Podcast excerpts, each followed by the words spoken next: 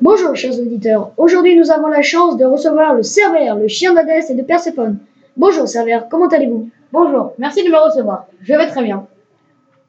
Où vivez-vous Cervère Je vis devant l'entrée des enfers. Comment pouvez-vous vous décrire Je suis un chien qui peut avoir plusieurs têtes.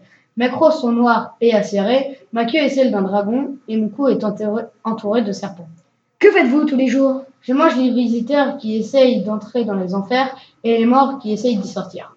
Quels sont vos pouvoirs Mes pouvoirs sont de multiplier mes têtes quand ils me le souhaitent, ma bave est du poison mortel, quand j'aboie, mes victimes deviennent sourdes.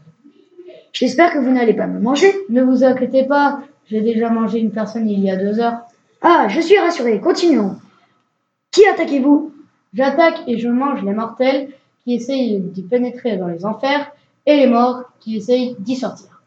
Quel héros a réussi à vous vaincre Personne n'a n'a jamais réussi à me vaincre, mais on a déjà réussi à m'endormir avec un gâteau truffé au miel du truffé d'une plante qui endort celui qui la mange.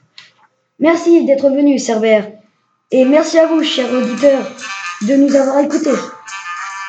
Merci, à plus tard dans les enfers.